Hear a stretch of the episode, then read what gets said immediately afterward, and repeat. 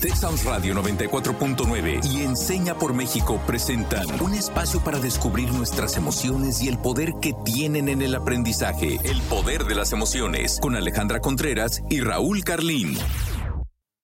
Hola, querida comunidad del poder de las emociones. Yo soy Alejandra Contreras, alumna de Enseña por México, y les doy la bienvenida al episodio del día de hoy. Hola, buenas tardes a todos, a todas, a todos. Yo soy Raúl Carlín, alumna también de Enseña por México y embajador de My World México. Y el día de hoy tendremos precisamente un episodio de colaboración con My World México para esta colección de episodios que estamos haciendo en los que abordamos la Agenda 2030 para el Desarrollo Sostenible y para hablar específicamente del Objetivo de Desarrollo Sostenible número 7, que es el correspondiente a energía asequible y no contaminante. Les quiero dar la bienvenida al Poder de las Emociones a Laura Tolentino y a Lourdes Vargas. Ellas son de Proyecto Concentrarte, que se están volviendo unas clientes frecuentes de nuestro programa y también son, bueno, Concentrarte es una organización miembro de My World México. ¿Cómo estás, Lau? Hola, ¿qué tal? Yo soy Laura y me encuentro en el área de comunicación. Es un gustazo estar en este espacio con todos. Ay, pues muchas gracias nuevamente por la invitación, Raúl Ale. Eh, yo soy Lulu Vargas y yo estoy en el área de desarrollo institucional de Proyecto Concentrarte y pues bienvenidas a todas las personas de la audiencia. Gracias por escucharnos.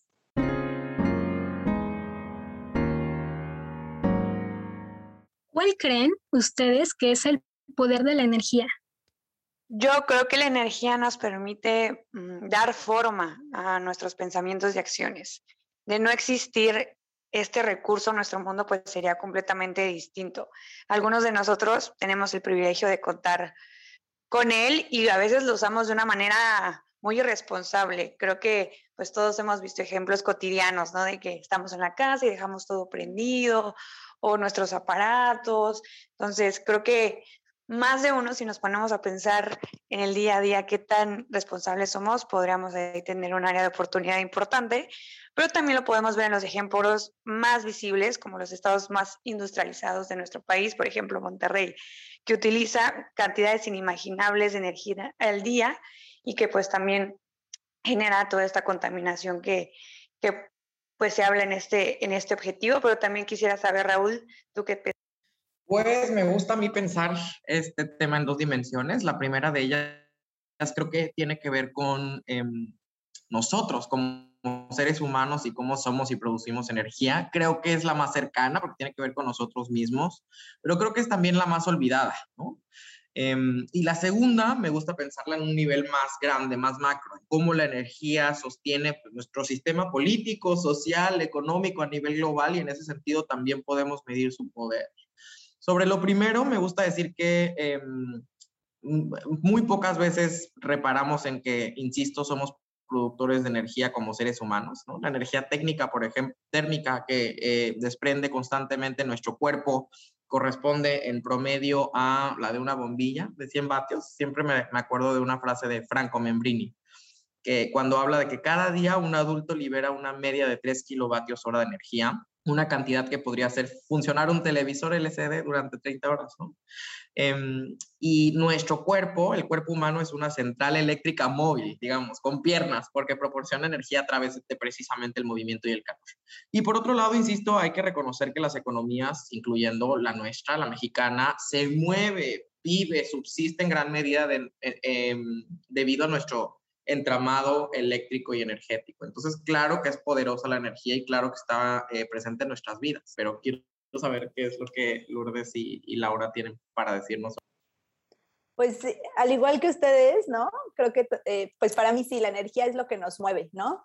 Y también creo que en esta era en la que estamos viviendo es la que también mueve las relaciones y las comunicaciones entre todas las personas. Por ejemplo, hoy estamos aquí conectados gracias a energía y ustedes nos escuchan desde sus dispositivos o desde sus hogares, que también esos dispositivos consumen energía, ¿no? Entonces, ese es por un lado, ¿no? Y por otro lado, pues nuestros cuerpos aquí el día de hoy también tienen la energía suficiente y como todo el ánimo, ¿no? De platicarles, tenerlos aquí a los cuatro pensando, ¿no?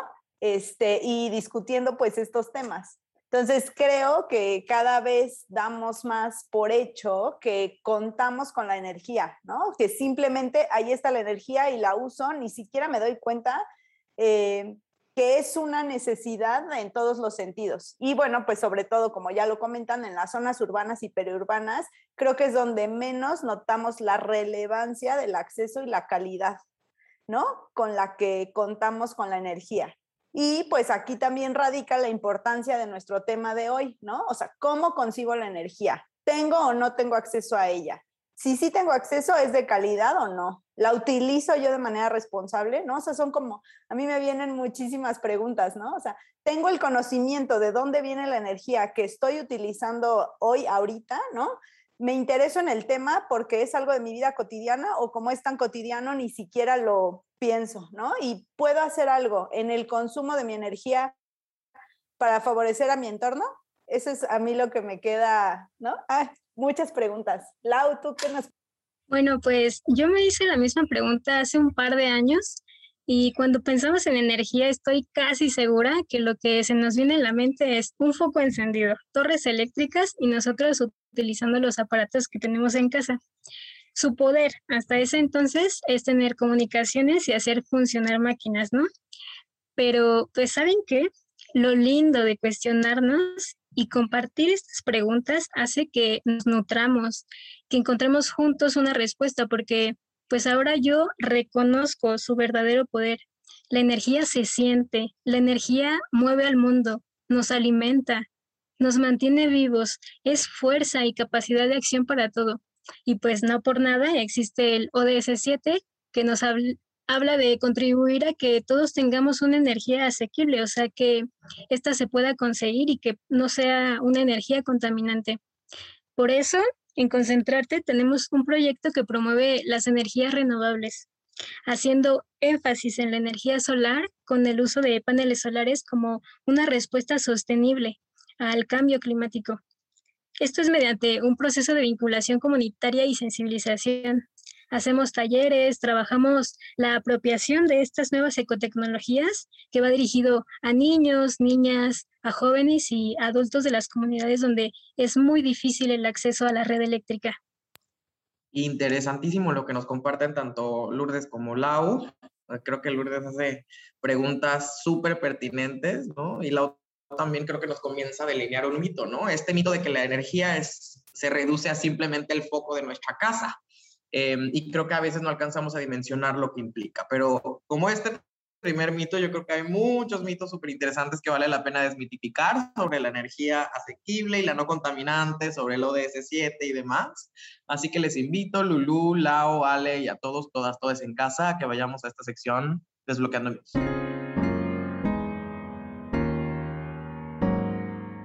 Y como bien saben, en esta sección nos vamos a enfocar a que yo voy a mencionar algunos enunciados, Raúl nos va a contar desde su experiencia si considera que es un mito o realidad y nuestras invitadas del día de hoy nos compartirán su opinión de si estamos en lo correcto o no. ¿Solo estaría del gobierno proporcionar energías limpias? Creo que estamos frente al primer mito del programa y déjenme hacer visible algo que creo que em, ha ido sucediendo en los en, los, en el primer mito o en uno de los mitos de todos los em, de todas las preguntas, de todos, de, todos los mitos que hemos intentado desmitificar em, con, con, respecto a los ODS y a la Agenda 2030. Creo que lo que nos hemos dado cuenta es que para lograr alcanzar eh, la consecución, digamos, de la Agenda 2030 para el desarrollo sostenible, hay una premisa, em, digamos, eh, que es una condición necesaria. Y esa condición es que para alcanzarla no le podemos dejar todo el trabajo al gobierno. Sí, creo que hay un, hay un papel muy importante que tiene que jugar el gobierno, pero nos toca a todos en la sociedad, a todas, a todos, a todos los sectores, em, abonar para alcanzarla. Por eso creo que este es el primer mito, no solo le toca al gobierno. Pues bueno, yo estoy totalmente de acuerdo contigo y desde nuestra experiencia en el trabajo en campo, sí hemos visto de primera mano que es muchísimo más fácil hacer la tarea en conjunto, ¿no? Este, no sé si recuerdan ustedes en los trabajos de la escuela en equipo, así de, pues a cada quien le toca una parte y la conjuntamos y tenemos una visión más amplia. Bueno, pues así cada sector tiene responsabilidades y metas en específico. Y yo sí pienso que los equipos multidisciplinarios pues nos han enseñado que es más completa la visión de una problemática en específico cuando se realiza un análisis en conjunto y sobre todo cuando se ofrecen soluciones en conjunto, ¿no? Entonces, podemos tener estudios buenísimos de academia, ¿no? Eh, el gobierno puede llegar a muchas más personas, las organizaciones de la sociedad civil vamos de la mano eh, en, el, bordado a mano, ¿no? De, poder eh, solucionar los problemas y el sector privado tiene toda esta parte de inversión que puede escalar los proyectos, ¿no? En nuestras experiencias en Concentrarte, pues sí, sí hemos tenido la oportunidad de poder trabajar con todos los sectores, ¿no? Eh, llevamos energías limpias tanto en Oaxaca, en San Luis Potosí, en Yucatán y en el Estado de México y tenemos colaboraciones súper importantes con actores, eh, por ejemplo, de otra sociedad civil, ¿no? Eh, también del gobierno con el Instituto Estatal de Energía y Cambio Climático del Estado de México. Tenemos relación ahora con el Instituto de Energías Renovables de la UNAM para poder mejorar los talleres que, damos sobre ciencia, pero enfocados en energía. Y también hemos trabajado con empresas como Ilu México, que es una empresa B, es una empresa socialmente responsable, que lleva todos estos paneles solares y equipos fotovoltaicos a lugares en donde la red eléctrica no llega. Entonces, aquí está como esta relevancia, ¿no? De poder hacer la tarea en conjunto y sobre todo para nosotras, como la intervención que nosotros hacemos directamente está en el acompañamiento y en poder apropiarnos de esas ecotecnologías, ¿no? Entonces nuestra labor va a que va de la mano, no es solamente ya tengo mi panel solar y ya, ya tengo mi planta y ya está. Si no la sé usar y no la uso responsablemente y no la cuido, ¿no? Entonces esas, esas inversiones pues se quedan al aire. Entonces ahí viene la, la relevancia pues de lo que sí hacemos y, de los casos de éxito que hemos tenido. Entonces, totalmente de acuerdo contigo que es un mito, pero pensemos, ¿el gobierno cree también que es un mito? lo dejo abierto. A lo largo del programa hemos dicho que es como una parte de corresponsabilidad, esta parte de gobierno, de empresas, de la comunidad, pero dentro de la comunidad hay ciertos integrantes que a veces no son considerados. Por eso me gustaría hacer la siguiente pregunta. ¿Niñas, niños y adolescentes no necesitan aprender sobre energía? Estamos frente al segundo mito de nuestro programa. Yo contestaría, ¿hay algo que las niñas, los niños y adolescentes no deberían aprender? Em, yo creo que entre más puedan aprender, pues mejor. Y algo que debería ser tan importante como nuestro acceso a la energía, digamos, en un futuro que yo creo que a estas alturas está completamente puesto en entredicho, ¿no? Hablo de las energías asequibles, insisto, y, no contaminantes, si es que queremos seguir teniendo una tierra que habitar. Em, pues deberíamos estar preparando a la niñez y, a la juventud de nuestro país y del mundo para eh, precisamente a que abonen a la consecución de la Agenda 2030. O sea, creo que también no voy a, no voy a desdeñar el rol que tenemos todos, ¿eh? adultos, este, adultos jóvenes, adultos mayores, la sociedad en su conjunto. Pero sí creo que deberíamos estar preparando y educando a la generación em, de, nuestra niñez y, nuestras juventudes en este momento para que trabajen por el, tipo de sociedad que, queremos ver em, el, el día de mañana, porque si no, insisto, se nos va a acabar el tiempo. Por eso creo que esto es un mito. Los niños, los niñas, los, los adolescentes necesitan aprender sobre, sobre energías limpias. Estoy totalmente de acuerdo contigo porque pues aprender sobre energías no significa que tendremos a nuestras niñas preparándose para trabajar en el sector energético. Incluso pues va más allá de solo responder sobre el origen de la energía. Yo creo que más que un mito es un pensamiento autocentrista porque pues al decir que otra persona no necesita aprender sobre algo y se decide por encima de lo que son capaces, pues ahí ya hay una barrera que desconecta muchas oportunidades que podrían ayudar a mejorar este mundo. Este, porque pues se está refiriendo que la niñez no está, no debe reconocer sobre algo y pues nosotros no, no, no creemos en su capacidad y comprensión o, aportación. A diferencia de esto, en concentrarte, siempre hemos reconocido a la niñez como un factor clave y muy importante si queremos verdaderamente un cambio.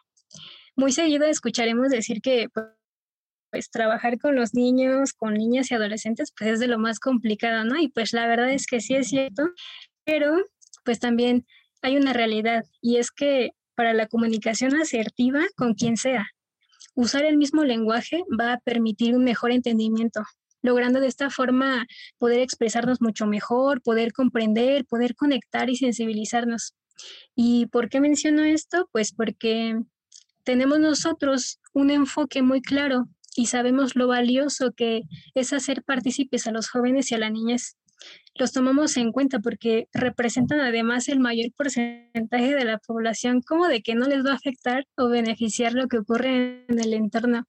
Ellos también deben gozar de sus recursos naturales y ellos también pueden ayudar al mejoramiento y al fortalecimiento de una cultura ambiental. Pero pues ahora sí que qué lindo es encontrarse con la misma energía. ¿Y cómo lo hacemos? Pues lo hemos logrado con un modelo de intervención participativo, con procesos lúdicos, porque pues es a través del juego todo el aprendizaje. Utilizamos distintos lenguajes artísticos para abordar un contenido, pues ya sea con la música, con la creación de canciones, haciendo uso también de la expresión corporal, porque pues ya incluye el baile con el teatro, haciendo representaciones y de esta forma contamos una historia, con la pintura, haciendo murales para que permanezca el recordatorio de la adopción de nuevas psicotecnologías. También con instalaciones artísticas o con modelos a escala para entender cómo funcionan estos sistemas fotovoltaicos.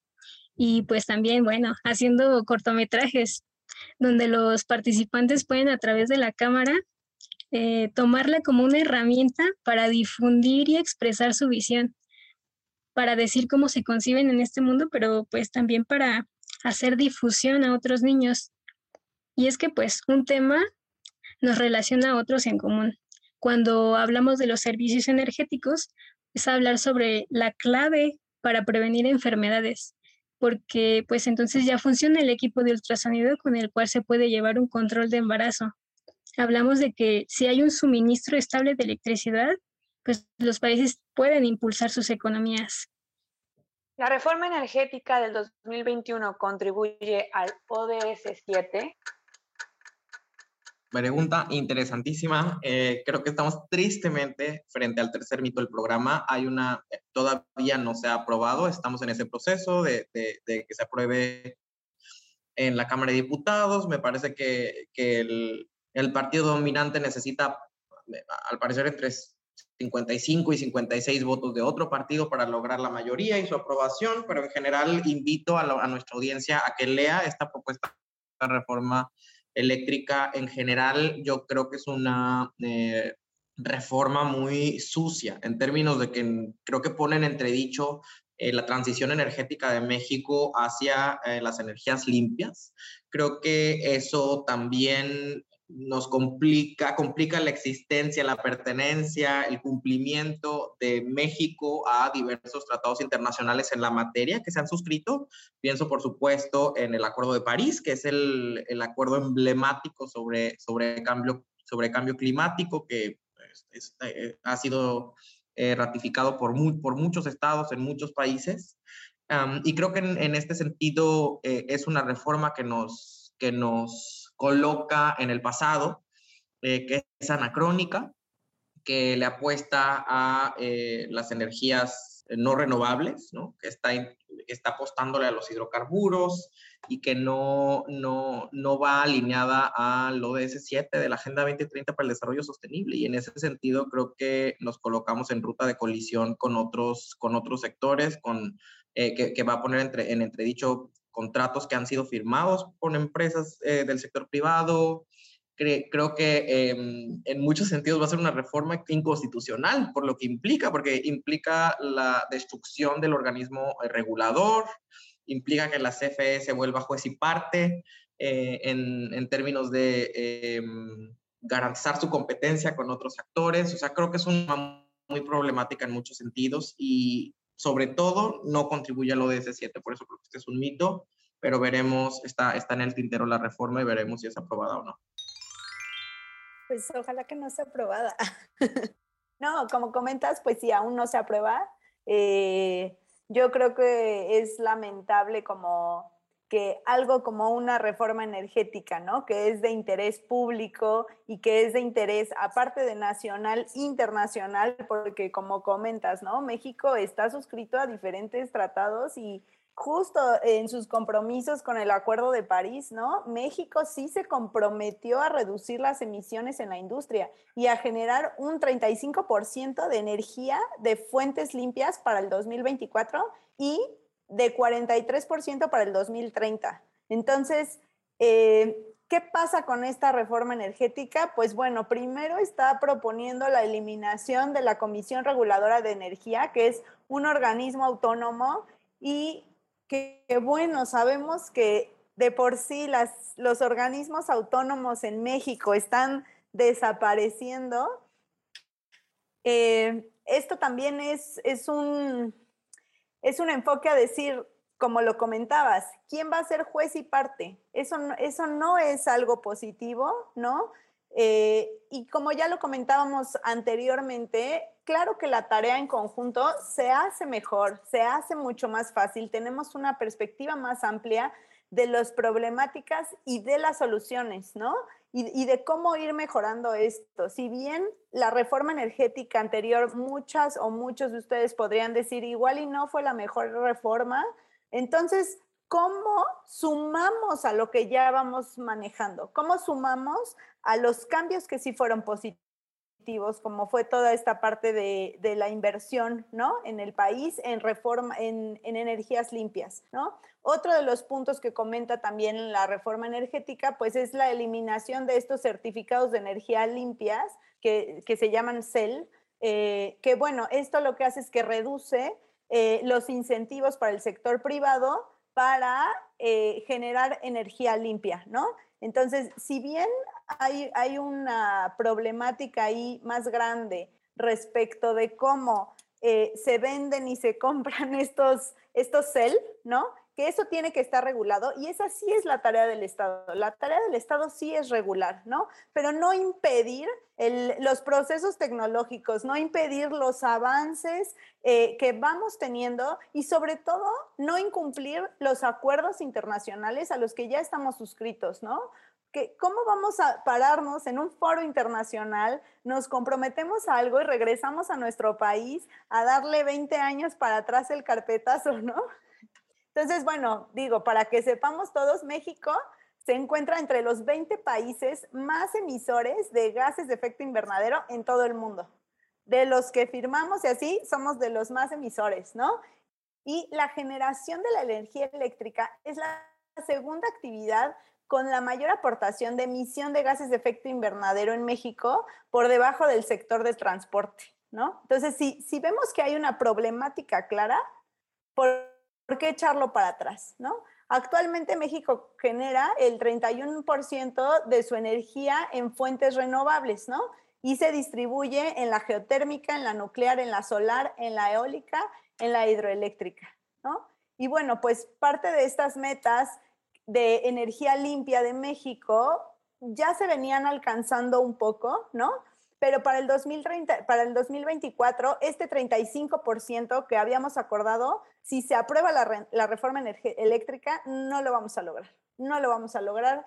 Entonces sí, es un mito y creo que sí, eh, el Estado está para regular, pero también, también está para, para dejarse apoyar por el sector privado, por las organizaciones de la sociedad civil, por la academia, que tenemos una visión más amplia. Pues de acuerdo, de acuerdo, Lulu y Lau, interesantísimo lo que nos comentan. Me quedo pensando qué es lo que hoy, pues yo creo que es un sentido de urgencia enorme. O sea, el sentido de urgencia de eh, darme cuenta eh, que estamos caminando muy probablemente hacia la, hacia la dirección incorrecta y el sentido de urgencia de poner atención y, em, y eh, verter nuestros esfuerzos sobre el cumplimiento del, del Objetivo de Desarrollo Sostenible número 7 em, energía asequible y no contaminante, porque no sé cuánto tiempo nos quede, o sea, no sé si vamos a tener una segunda oportunidad si no, si no es que tomamos, si es que no tomamos la decisión em, correcta. Ah, y creo también, eso es lo que desbloqueó el día de hoy, porque todo el país no está hablando y debatiendo en este momento sobre la reforma eléctrica que está puesta sobre la mesa. Creo que hay una obligación del Estado en términos de comunicar y convencer a, la sociedad de que esta es la mejor opción, de que esta reforma eléctrica nos conduce a un buen camino. Y creo que em, es un tema de interés nacional y deberíamos estarlo discutiendo. Entonces, gracias por este espacio, pero también quiero saber qué es lo que Ale desbloquea el día de hoy.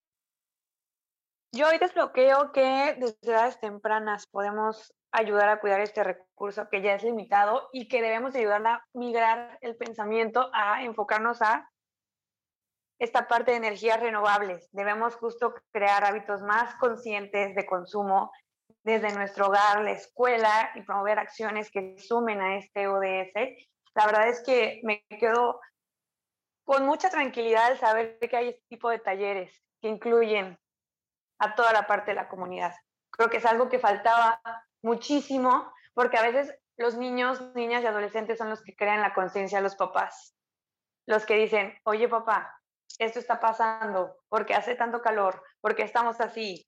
Y aquí a veces es cuando los adultos reaccionamos y nos damos cuenta que debemos de dejar un mundo en mejores condiciones de como lo encontramos. Creo que no está siendo esa la realidad. Entonces, hay que sumar esfuerzos para que eso pueda cambiar. Pues bueno, yo hoy renuevo mis energías, transformo mis dudas en posibilidades, confío en nosotros, que aunque pues parece que somos pocos, somos los que estamos en distintos lugares haciendo algo por el bien común. Desbloqueo el pesimismo, porque sé que pasito a pasito sí podemos construir un equilibrio y pues les recuerdo, les recuerdo que también aún estamos a tiempo de contribuir a un consumo responsable de energía. No basta con saberlo, hay que actuar para disminuir nuestra huella ecológica. Agradezco el espacio y pues bueno, esto es para todos. Deseo que su energía ilumine todo su ser, que ilumine su caminar y lo lleve siempre en movimiento para estar preparados a cualquier cambio. Gracias. ¿Qué desbloqueas tú, Lulu? Pues yo desbloqueo que debemos ser más conscientes en lo que sucede en nuestro entorno, ¿no? Desde a nivel personal, en nuestro trabajo, con nuestras familias, también en este rol como, como ciudadanos, en la participación social. Y agradezco profundamente como el espacio que nos da concentrarte y a todos nuestros aliados y nuestros donantes que sí nos ayudan a contribuir con el ODS 7, ¿no? Agradezco también a todas las personas que han sido beneficiarias de los programas, eh, que se han sumado a, a esta nueva generación de energías limpias y que con todo este acompañamiento y demás, ya son personas que lo viven en su día a día, ¿no? O sea, es, ya uso energía limpia en mi día a día y soy parte de un movimiento que está haciendo a nivel global, ¿no? Entonces, eh, gracias a todos, gracias también Ale, eh, gracias Raúl, gracias Lau por este espacio y pues gracias también a la audiencia que nos está escuchando. Eso desbloqueo y espero que también ustedes desbloqueen eh, otras preguntas, otras dudas. Pues desbloqueemos juntos. Y precisamente para seguir desbloqueando muchos otros mitos, invitamos a la audiencia que siga pensando sobre este tema más allá del episodio. Y les dejamos esta pregunta el día de hoy. ¿Qué propuesta energética necesitamos apuntalar en México hoy para el mundo que queremos tener mañana? Y nuestra frase del día de hoy de Hermann Schiaff, que es la siguiente. La energía nuclear y los combustibles fósiles son las opciones del pasado. Las energías renovables son la elección del futuro que está aquí hoy. Yo soy Raúl Carlín. Este ha sido un episodio más del Poder de las Emociones. Gracias, Lulu. Gracias, Lau. Gracias, Ale y a todos y todas y todos en casa. Hasta la próxima. Yo soy Alejandra Contreras. Gracias por escuchar un episodio más del Poder de las Emociones. Yo soy Lulu Vargas y muchísimas gracias por acompañarnos el día de hoy. Yo soy Laura Tolentino. Les agradezco mucho que nos hayan acompañado. Texas Radio 94.9 FM y Enseña por México presentaron El Poder de las Emociones. Te esperamos en nuestra próxima emisión, el próximo miércoles en punto de las 4 de la tarde.